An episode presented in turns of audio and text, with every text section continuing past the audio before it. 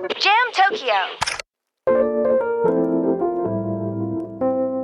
アンダードッグイン東京この番組のタイトルアンダードッグ日本語に直訳すると負け犬とよく出てきますが負け犬はすでに敗北が決定している状態を指す言葉でアンダードッグは不利な状況で戦っているけど結果逆転勝利するというアンダードッグ現象が本来の意味。私たちジャムは東京でアートファッション、映像などのエンターテインメントを通して社会をポジティブな方向へ持っていく逆転勝利を狙っているアンダードック。そのストーリーを皆さんにゆるくゆるくお届けするポッドキャストプログラムです。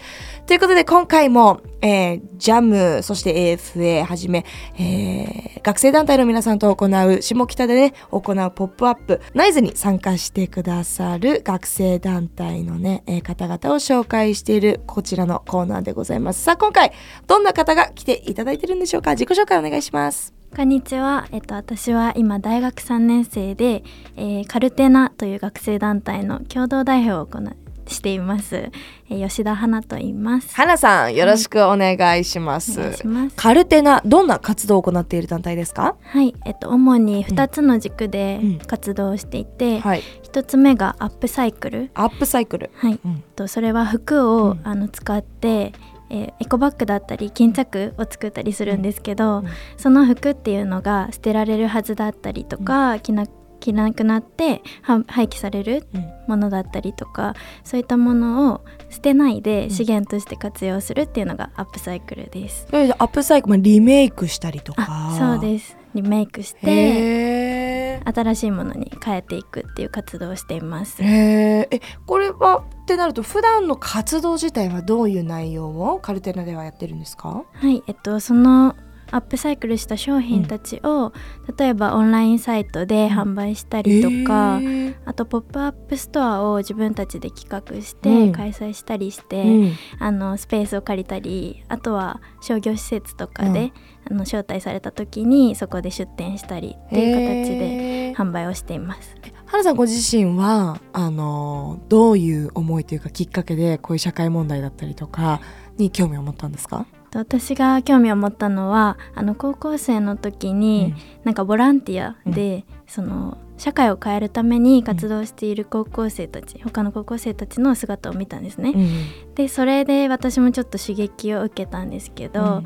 まあ、大学に入ってサークルを探していた時にその何か活動私もできないかなって探していた時にうん。カルテナに出会いました。カルテナ自体はどういう思いであの活動されている団体というかどういうメンバーが多いんですか？そうですね、まずはファッションが大好きっていうのと、うんうんうんあとはファッションがその大量廃棄されている、服が廃棄されている問題だったりとか、あと労働環境っていうところ、うん。生産過程においてやっぱり長時間働かされている人とか低賃金で働かされている方がいっぱいいるっていう現実を、まあ、知ってでなんか大好きなファッションが地球とか社会に対して悪影響だっていうことを、あの悲しく思って。うんでそれを少しでも消費者の立場からうん変えられないかっていうことで、うん私たちは、はい、活動しています。すごい私自身がこう社会問題に興味を持ち始めたきっかけもファッションだったし、うんあのザ・ツルーコストはい、ってねもちろん知ってると思いますけども、はい。見てない方ぜひあの聞いて見ていただきたいんですがあの、まあ、要はファストファッションをはじめ洋服、まあ、服を作る生産背景だったりとかなんで洋服作るのにも水だったり環境負荷あるし、うんうん。しかもやっぱり安いお洋服を作っている工場とかね、はい。あの労働背景みたいのを見てみるとものすごい劣悪な、うん。衛生的にもだし、うん。あの賃金も信じられないぐらい発展途上国というかね、うんあのとはいえ信じられないぐらい低かったりね。はい。あの映画は衝撃的だったようんうん。ね。メンバーも結構みんな見ていて、うんうん。やっぱりこの映画を通してうん。初めて知ったっていう子も多いですね。どうですか？こう聞いてる皆さんに今日からできるアクションだったりとか、まあ、それこそほら私たち人間裸で生きていくわけにはいかないじゃない？でやっぱり洋服っていうのはこう、ね、衣食住あの、私たちに密接な関係です。しね。生きていかないく上で必要なあの、ものだと思うんだけどもあのどうですか？どうアドバイスをしますか？あの活動したいと思ってる人に対して。もしくはちょっとでも参加したいと思ってる人に対して。そうですね、うん。やっぱり一番に大切にしてほしいのは、うん。買う前にうん。やっぱり長く考えてほしいっていうこと。本当にその服が必要なのかうん。今持ってる服とうん。同じようなものはないかとかうんマッチングしてうん。いろいろなコーデを組めるかとかうん。そういったことを考えて長く使えるかどうかをうん。確認してから購入をしてほしいなって思いますし、うんうん今持ってる服自体をもっと長く大切に着れる方法をうん。探してほしい。例えば修理しながら着てうんみるとか、うん。洗濯表示を見て、うん。洗濯を気にしてみるとか、うんうんうん。そういったところですね。なんかそのもうまさにで今持ってるものを長く使うってすごくうん。重要じゃないですか、はい。その新しい洋服を買う楽しさだったりとか、うんうん。嬉しさ。で全く買わないっていう極端な選択をする必要もないと思っていて、もうどうしてもお気に入りのものがあれば。はい。ただそのお気に入りのものじゃないと結果的に長く使おうとも思わないしね。わかります。連鎖だよね、はい。うんうんうん。であと価格もやっぱり人間だからさ、うんうん同じものでもさじゃあうん。1,000円で買ったものと1万円で買ったものを、うんあのできる方はもちろん1,000円で買った方もものもうんうん。長く使ってほしいんだけど、うんうんうん。心理的にはやっぱ1万円の方を大切にするんだよね。そうなんですよ。1万円の真っ白の T シャツ着てる時にトマトパスタ頼まないよねみたいなね。なんか間違いないです。そうそう。でも制度まあまあまあいやいやもうこれどうせあれだし、みたいな どうせっていう言葉が生まれちゃったりとかするからそういう意味でもちろん安いお洋服っていうのもねファッション楽しむ上では特に学生の皆さんそこに手伸ばしがちだとは思うんだけども結果的に、うん、うん、あとファッション好きだったらはい、誰が作ってるかとかね。うん、どんな思いで作られてる洋服なのかとかそこを知るのも一つ重要かもしれないし、ね。うん、あとはアップサイクルね。うん、アップサイクルするのもやっぱお気に入りの洋服だからこそえーこれでも捨てたくないなみたいなこう思いが出てくるから、うん。こうしようああしようってなるけどもどうでしょう？アップサイクルなんかお家でできるものとかなんかコツとかそういうのってあったりする？はい、えっとエコバッグを T シャツから作れるんですよ。実は。へえで T シャツとハサミだけがあれば、あの簡単に誰でもお家でできるんですけど、へえなんか袖の部分と、うん。あと襟元はい。を切り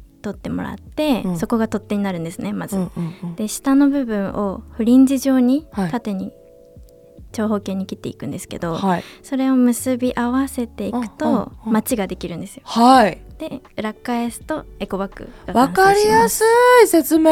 よかったです。上手。ありがとうございます。いやエコバッグもさ買いたくないじゃん、もう、うん、いっぱい。本なんか本当にそれってエコなの？みたいなね。あります当にありします。じゃあ今ちょっと簡単なご説明もいただきましたけど、まあ、インスタとかにもね多分はい。動画とかあるのかな、インスタで、うん。あのエコバッグの作り方はちょっと載せてないんですけど、うん。うんうんえっと、私たちの商品だったりとかをいっぱい発信しているので、はい。ぜひぜひチェックしてほしいです。はい、さあ最後になりますが今回の、えーノイズポップアップ、えー企画に参加した思いだったりとかきっかけあったら教えてください。はい、えっと私たちが参加した思いっていうのはやっぱり服の大量廃棄問題っていうのをイベントとか楽しいことを通じて、あの知ってもらいたいっていうのは一番にあって、うん。またそのアップサイクルを私たちはしているのでワークショップという形で、えっとみんなで作るラグマットはい。を開催します。はいイベント開催します、はい。ワークショップ。でワークショップではあの私たちの商品を作る時に歯切れが出るんですね、布の余りですそね。うだよね。それらも全部捨てないで取ってはおいているので、つ小さく切ってそれらをくくりつけて、うん。でみんなでラジオ社のみんなで、えっと、作っていくマグマットを作っていく形です、イベント、えーワークショップこれいつ開催されますか？